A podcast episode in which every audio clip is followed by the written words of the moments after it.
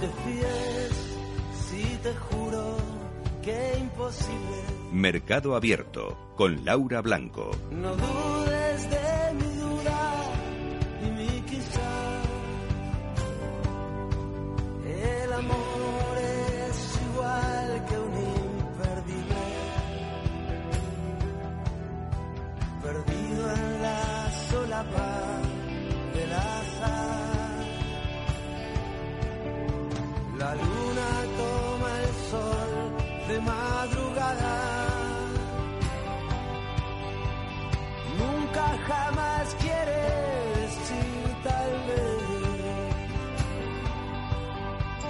La muerte es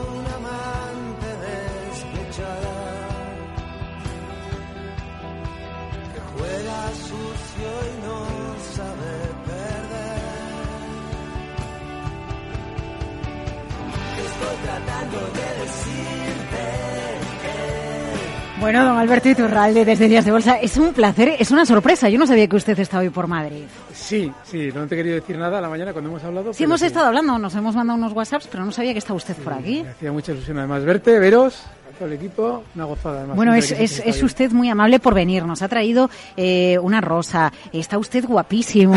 Eh, ahora ya solo queda que lo borde los mercados, que eso, para eso estamos aquí. Bueno, ¿eh? esa es la parte que intentaremos. Eh, sí. Esa es la parte que vamos a intentar. Recuerden, a través de la web www.capitalradio.es, a través de Periscope, los gráficos. Eh, No sé si le tengo un poquito incómodo a, No. a don Alberto para, No, no, estoy que, para que pueda moverse con, eh, con la cámara. Y, y vamos al grano, Alberto.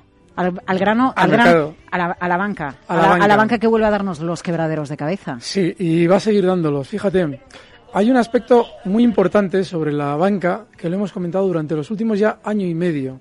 Y es que el pistoletazo de salida de las caídas iban a ser aquellos maravillosos test de estrés que toda la banca pasaba o de alguna manera eh, finalizaba con éxito eh, a la- de la mano todos. Claro, ¿qué es lo que pasaba en España? Que valores como BBV y Santander, cotizando el Santander en 7 y BBV en 9, se vendía desde dentro de la casa con esa información positiva, pero no solamente pasaba en España, pasaba en toda Europa y el Deutsche no era desde luego la excepción. Estamos hablando de que eh, por aquel entonces, pues fíjate, andaba cotizando en zonas de eh, 35, 36 euros. El gráfico que estamos viendo ahora es el de Deutsche Bank, ¿no? Ahí está, ahí está el gráfico de Deutsche, es en diarios, lo voy a acercar un poquito más para que se aprecie la caída. Ese- esas buenas noticias de la banca comenzaban y sobre todo se desarrollaban a finales de 2014, todo este tiempo, y claro, lo que hemos visto es una caída enorme porque los núcleos duros de todos los bancos han repartido grandes cantidades de título. Ahora técnicamente está pasando algo muy grave en Deutsche Bank, porque Deutsche Bank tenía un soporte, los técnicos siempre hablamos de los soportes como zonas importantísimas. Por aquello que los precios tienen memoria, ¿no? Lo Tiene repetimos memoria, siempre. es terrible. Porque fíjate, Deutsche meses atrás ya se había colocado por debajo de los mínimos que había llegado a marcar justo durante el año 2009, esa zona 14. ¿Qué es lo que pasa después?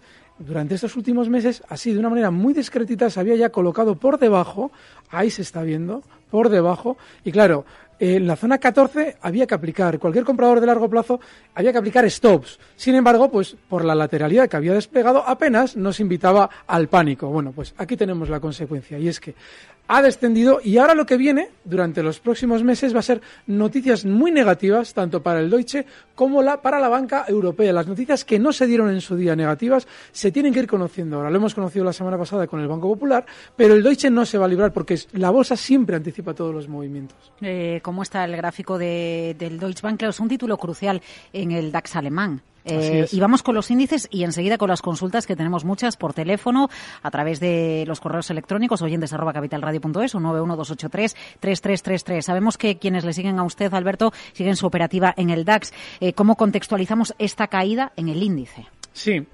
Eh, es un poquito lo que hemos comentado todas estas semanas. Durante el verano nos habían vendido en aquello de los resultados positivos. No es normal, si el mercado va a aguantar, no es normal una presentación tan eh, mancomunada de resultados positivos justo antes de irnos de vacaciones. ¿Qué es lo que pasa? Que durante el mes de agosto hemos tenido una tremenda lateralidad, mientras los grandes iban haciendo calar ese sentimiento positivo en los inversores vendiéndoles sus títulos. Claro, en el momento en el que ya volvemos de vacaciones, nos encontramos un par de citas importantes, aquello de que igual Janet Yellen sube tipos de interés o igual sucede algo que nos va a perjudicar, pero efectivamente no sucede, con lo cual ustedes pueden entrar en el mercado y a partir de ahí el techo y la caída. Es un poquito la situación que hemos venido adelantando durante estos dos últimos meses, ya empezando a materializarse en el DAX. Fíjate que tiene una zona clarísima de soporte justo en los este es el IBEX, el que tenemos ahora mismo. Voy a abrir el DAX, a ver si lo tengo aquí. Sí, aquí está. Bueno, pues el DAX tiene ahora mismo una zona de soporte importantísima justo en los 10.340. Se va a dirigir con mucha velocidad. De hecho, el cierre de hoy del DAX es justo en zona de mínimos de la sesión. Eso significa que sigue muy fuerte a la baja. De manera que en esa zona 10.340 tendremos que ver si empieza a decelerar la caída pero desde luego no tiene ninguna pinta. Todo lo, que está apuntando el DAX es que va a romper a la baja ese nivel y hay que estar corto en el DAX. Eh, y del IBEX 35, ¿qué podemos, eh, ¿qué podemos decir o añadir? Porque sabemos que todavía la mayor parte del público está pendiente, de los oyentes, de los inversores, están pendientes de, nuestro mercado. Y ya se lo imaginará usted, Alberto, muchas preguntas sobre la banca por si llega el momento. Y por cierto, muchas preguntas sobre OHL. No sé si últimamente ha tenido tiempo de echar un vistazo. Hemos comentado OHL, además con Luis Vicente por la mañana, los viernes, la hemos comentado un par de veces, sobre todo porque incluso la planteábamos como estrategia. Luis Vicente Muñoz no habla, pero está aquí con nosotros. Luis Vicente Muñoz, buenas tardes. Está abierto el micro, estoy aquí al lado del maestro. Te dejo el mío, si hace falta. estoy aquí con vosotros disfrutando del espectáculo y viéndolo por periscopio al mismo tiempo. Sí, sí, está genial este sistema. ¿eh? Oye, a los chicos de Días de Bolsa, a toda la cantera de especuladores que tenemos ahí, tengo que, tengo que ponerles al día para que lo podamos ver todos allí también. Bueno, eh, para que sigamos, venga. Claro, OHL es muy importante y lo comentábamos estas eh, semanas atrás, en los viernes en la Bolsa de la Vida. Bueno, decía, OHL tiene un gran sentimiento negativo. ¿Qué es lo que ha pasado? Que es un valor que contra el resto del mercado ha venido descendiendo desde zonas de 19 euros caída sin cuartel, estamos hablando de mediados de 2014, durante dos años una caída hasta llegar a marcar dos euros. Esos dos euros coincidieron con una presentación muy negativa de resultados, con muchas noticias pesimistas en torno a la compañía y sobre todo con una claudicación temporal de los comprados, es decir, de los inversores que esperaban que esto en algún momento levantara cabeza. En el momento en el que ellos salen, se produce un gran sentimiento global en el valor, que sobre todo lo que genera es que una vez que los grandes, o sea, que, que las grandes manos han recogido todos esos títulos, pues lógicamente tienen que rentabilizar el negocio haciéndolo subir contra ese sentimiento negativo que ha hecho salir a los pequeños inversores. Y eso es lo que ha generado el rebote, como comentábamos semanas atrás en OHL, y efectivamente estoy viendo que está siendo y seguramente va a continuar un poquito más hasta zonas, fíjense en el gráfico a ver si se ve, toda esta zona 388, la voy a intentar colocar con un rectangulito para que se vea bien en periscope, ahí se ve un poquito más eh, consistente. Bueno, pues toda esa zona es la que en su día fue suelo y ahora va a tender a frenar. La he puesto tremendamente amplia, pero eh, precisándola un poquito sería la zona 4, 4.10, la que frenará la subida de OHL. Eh, tenemos un puñado de llamadas y de correos electrónicos. Alberto Iturralde, desde Días de Bolsa con ustedes. Eh, José de Madrid, buenas tardes, José. Hola, buenas tardes. Díganos. Mira, le quería preguntar al señor Iturralde, yo me he puesto vendido esta mañana entonces él ha dicho hace un momento que podía caer o romper el 10.340. Puede caer también, me imagino, que hasta los 10.240 mm, aproximadamente. A ver qué es lo que dice. Y si rebota, eh, una buena situación es en el gap que ha hecho esta mañana para ponerse en corto otra vez. Esa era mi pregunta. Venga, estupendo, José, gracias. Vale, es muy, es muy improbable, muy poco probable, que veamos los niveles de esta mañana esa zona 10.550, está de prestado. Ha subido ahí con aquello de los tipos de interés mantenidos en Estados Unidos, de prestado, de tapadillo y seguramente para no volver en un tiempo. Así es que ese no sería el punto que yo buscaría para el lado corto. Sin embargo, de caída en la zona 10.450, 60 puntos por encima de donde cierra hoy, hay una maravillosa oportunidad de cortos si vuelve ahí el DAS, que ya veremos si vuelve. Es decir, ese cierre en zona de mínimos de sesión para mí es tremendamente bajista de aquí a muy cortito plazo, de aquí a, estas sesiones. Y el objetivo bajista incluso está por debajo de la zona que él ha marcado y voy a explicar por qué. Los 10.240 son un objetivo bajista de un especulador de muy, muy corto plazo. Sin embargo, como ya han aguantado esos 10.300, han aguantado las caídas en una ocasión en la que nadie lo esperaba, como fue hace dos semanas, lo normal es que esta vez se rompa de manera eficaz. De manera que la zona en la que yo esperaría el DAX, más que en esos 10.240, sería en la zona 10.100, que tiene un primer soporte técnico mucho más visible y en la que probablemente se va a entretener el DAX si llega a la baja. Pero está muy bien visto el lado corto por parte de José. Eh, la operativa en el muy corto plazo, en, el mercado nos está dejando unos rangos que nos permite la operativa, ¿no? Lo de ir eh, sacando puntos de un lado para otro. Si am- ampliamos un poco la, la foto, eh, Alberto, uf, nos está mareando el mercado, ¿no? Sí, ese es el problema, que tras eh, temporadas en las que ha habido una gran tendencia, ya sea alcista o bajista, el cuerpo se nos pone direccional.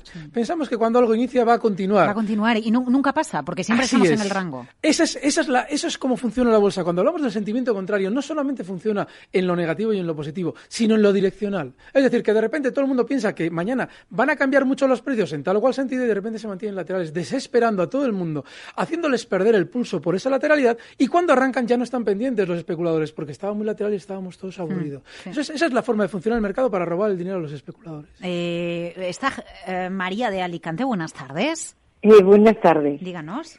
Pues mi pregunta era para preguntarle por Tubacés, que la tengo, estoy ganando poco, pero estoy ganando algo, ACS y Avertis.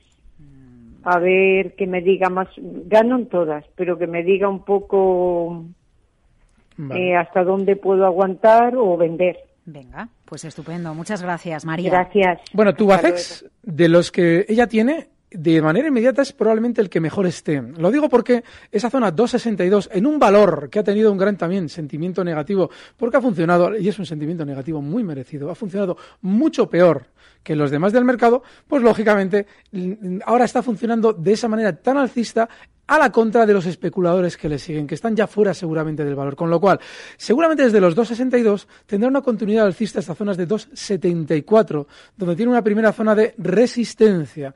Si yo tuviera Tubacés y estuviera un poquito aburrido, como ella de alguna manera ya nos dejaba caer, seguramente me plantearía la salida. El caso de ACS es diferente porque es el de un valor muy lateral, pero muy nervioso y muy volátil dentro de esa lateralidad. Así es que lo que yo me plantearía en ACS es que si continúa rebotando durante estas sesiones hasta zonas de 27.50, pues probablemente me plantearía una salida sí o sí, porque es un precio tremendamente lateral.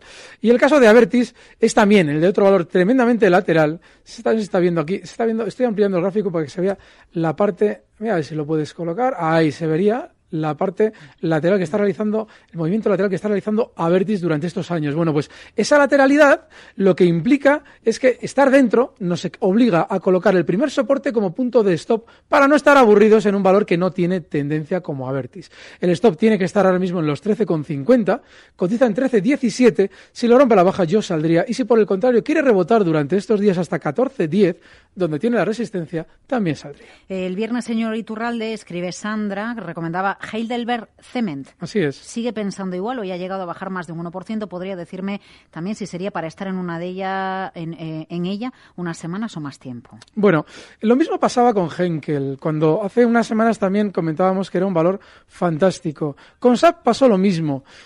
Yo creo que no hay que ser demasiado impacientes en las operaciones. Hay que entender que podemos decir, vale, yo coloco un último stop a esta posición en 82, es comprensible. Pero Heidelberg Cement es un valor tremendamente alcista de manera inmediata. Y lo normal es que siga tendiendo a subir estas zonas de 88, zonas de 89. No quita que debamos tener ese stop por si acaso sale mal, no como las anteriores, pero puede, lógicamente puede fallar. Así es que esa zona 82 como stop. Sigo pensando lo mismo. Eh, don Alberto, le, le interrumpo un segundo, enseguida voy con eh, Javier de Victoria y con correos. A ver, me piden por aquí si podemos girar un poquito la pantalla, si se la Sí, gira un poquito. a ver si usted le hago, girarla. le hago mucho la faena? No, no me haces mucho la faena. Vamos a ver si Porque, podemos... claro, lo que queremos es que lo vean mejor y nos están reclamando. A ver, que no se ve del todo bien. Vale, vale, vale. Sí, ponlo aquí delante. A ver. No pasa nada. Venga, vamos a intentar. eh, voy, a, voy a yo para aquí. Bueno, ustedes nos van diciendo, ¿eh? saben que estamos en pruebas, que esto de la tecnología. mm, bueno, qué ilusión estar con usted haciendo casi televisión, porque es eso, en definitiva, Sí, don Alberto. sí, ¿eh? echaba de menos Ah, ay, a ver, a ver. Eso es de hace un momentito. Vale, ya lo estamos colocando ahí delante. Ahí Perfecto. Yo creo que se ve yo, algo yo mejor, creo que va ¿verdad? mejor, ¿eh? pero que nos Sí, escriban, sí. que nos escriban a través de. Sí, voy a ampliar Periscope. también más los gráficos para que se vea mejor. Este es el de y Tubaces que hemos comentado antes. Venga, Venga, voy a intentar ampliar- ampliarlo. Eh, a ver, tenemos, bueno, hemos ha comentado Heidelberg, ¿no? Y, y ya puedo ir con Javier de Vitoria. Dale. Venga, Javier, Vitoria, buenas tardes. Hola, buenas tardes. Por favor, a ver cómo veía IAG y luego que me comentaron un par de valores para comprar.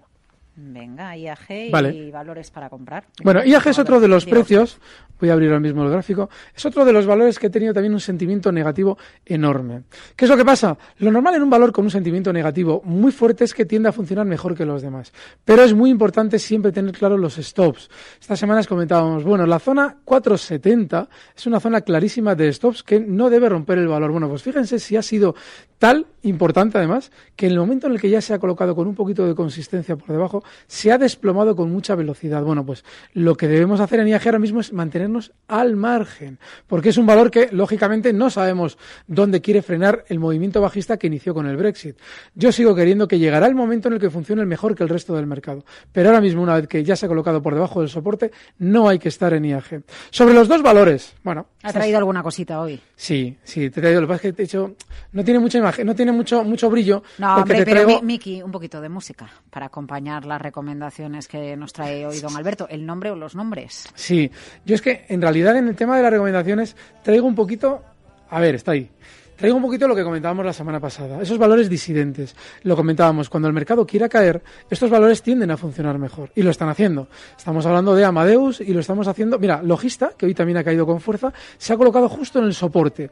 De manera que Logista es una opción mucho mejor incluso que cuando estaba en zona de 20-40.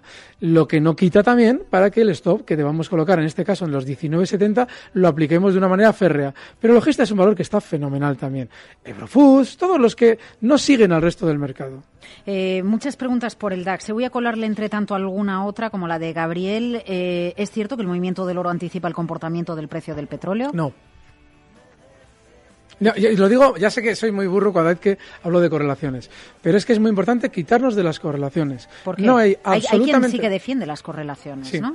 Vale, pues eh, en el momento en el que especule en el mercado dejará de hacerlo. ¿Por qué? Porque si hubiera algo que anticipe otro movimiento que podamos aprovechar económicamente, el mercado sería ineficiente. Es decir, si hoy ha hecho sol aquí y sabemos impepinablemente que mañana la bolsa va a subir, ¿quién vende? No nos vende nadie las acciones que tenemos que comprar para aprovecharlo.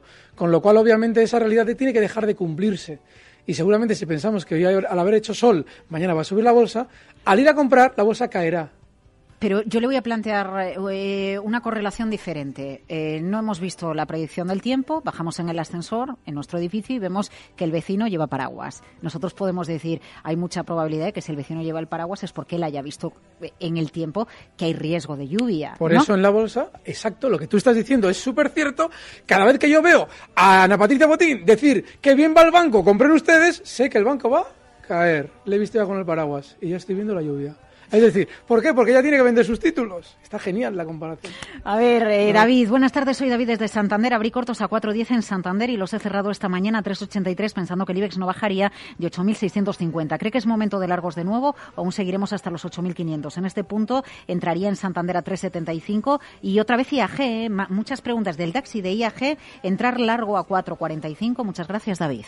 Bueno, importantísimo que se escuchen el viernes a la mañana, aparte de escucharse luego este, si no lo han, no lo han pillado todo en internet. No, usted diga el viernes que es el jefe. El viernes a la mañana no sí, con Luis Vicente. ¿Por qué? Porque explicábamos lo del Santander. Si es que estamos en lo de siempre. El Santander, después del, del gran batacazo que se dio desde los test de estrés allá por 2014, pues lógicamente lo que ha realizado ahora durante estos últimos meses es un movimiento lateral.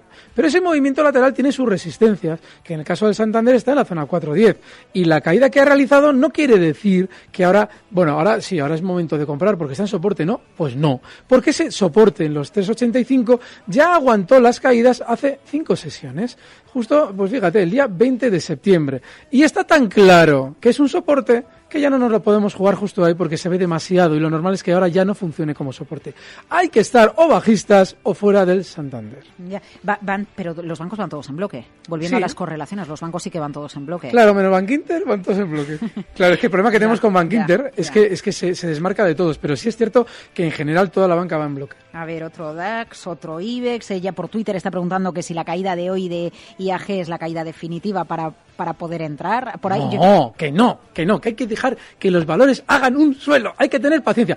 Es muy importante, cuando uno se está diciendo a sí mismo, esta es para entrar, ¿no? A ver si es que lo que tenemos es muchas ganas de estar dentro del mercado y más ganas de las que deberíamos. Es decir, hay que dejar que un valor, si quiere caer, vaya decelerando la caída Uy. poco a poco y noticias negativas. Y me viene muy bien que usted diga eso para hacerle otra pregunta. Seguro que se le ha hecho alguna ocasión y no le presté suficiente atención en la respuesta. ¿Hay que operar todos los días, Alberto, en el No, mercado? ahí está. Yo a veces en la operativa, fíjate que yo soy súper de corto plazo, porque yo especulo en gráficos de 15 minutos. Es que hay días que no hay operaciones. Y si no tengo claro una estrategia, pues digo, pero ¿cómo me voy a meter yo a mí y a mi gente aquí? No. Si no sale la estrategia, la estrategia te agarra de la solapa y te dice, cómprame. Y si no aparece, no hay que estar en el mercado. Así es que es muy importante que sea la situación la que realmente no nos dé más opción que entrar y no buscar nosotros la oportunidad, porque eso es peligrosísimo. Buscar la oportunidad del mercado suele suponer que entramos mal y tarde demasiado pronto. Eh, Aristides ya sabe que siempre envía preguntas muy, interesantes. El resto también. ¿eh? Ahora voy yo a meter la pata, va a ver usted. Buenas tardes. Cuando la bolsa cae y cuando sube, lo hacen todos los valores al, unísono, Casi todos. salvo excepciones.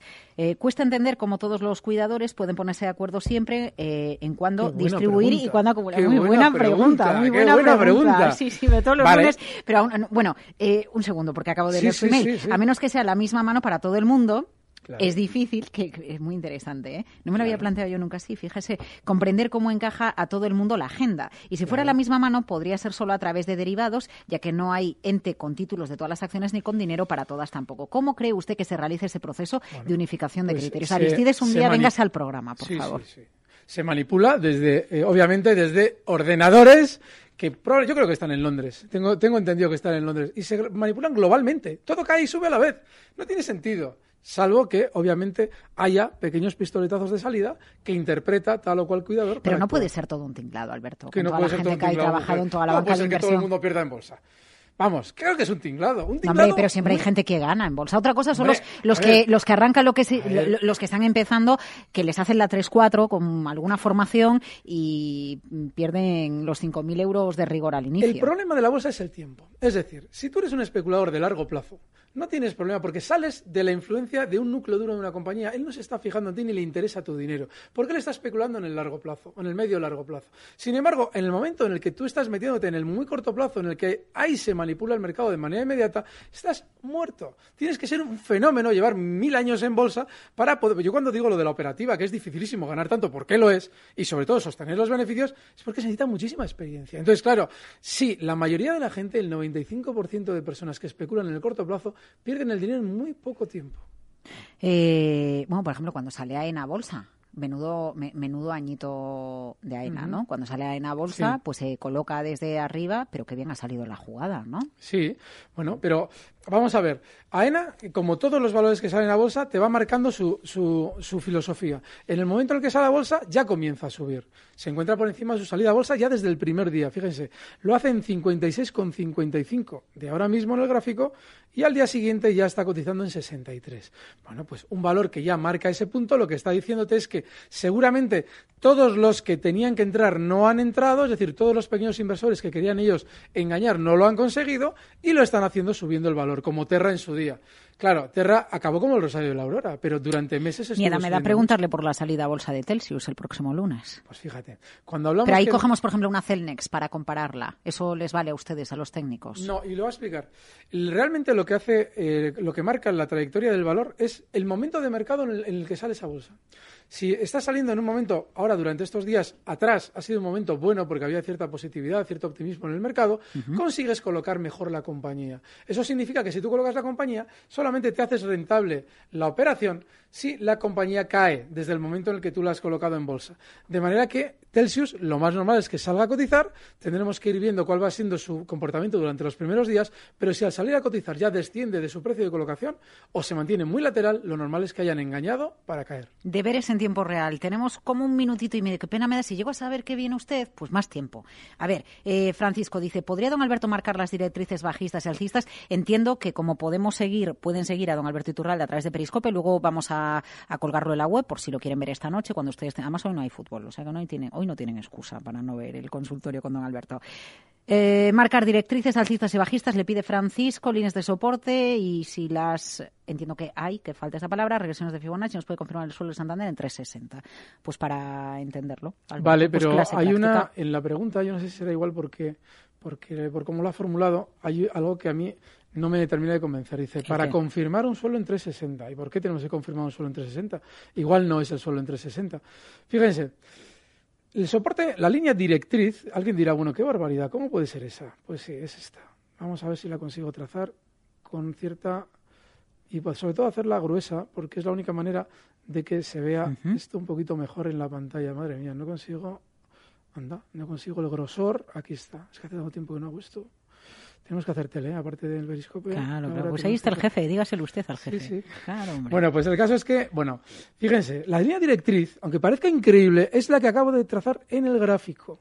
Es decir, esa línea que aparentemente no tiene ni pies ni cabeza, es la que probablemente tiende a frenar una caída importante en el Santander. Y esa línea ahora mismo pasa ni más ni menos que por 2,50. No quiere decir que el Santander vaya a caer hasta ahí. Quiere decir que no nos debe extrañar. Y ahora voy a trazar una línea directriz, eh, directriz alcista secundaria que el precio ahora está manchando durante estos meses. Ahí se ve. En esa línea es donde están haciendo todo su trabajo durante estos meses el cuidador del Santander. Fíjense que las líneas directrices no sirven para nada.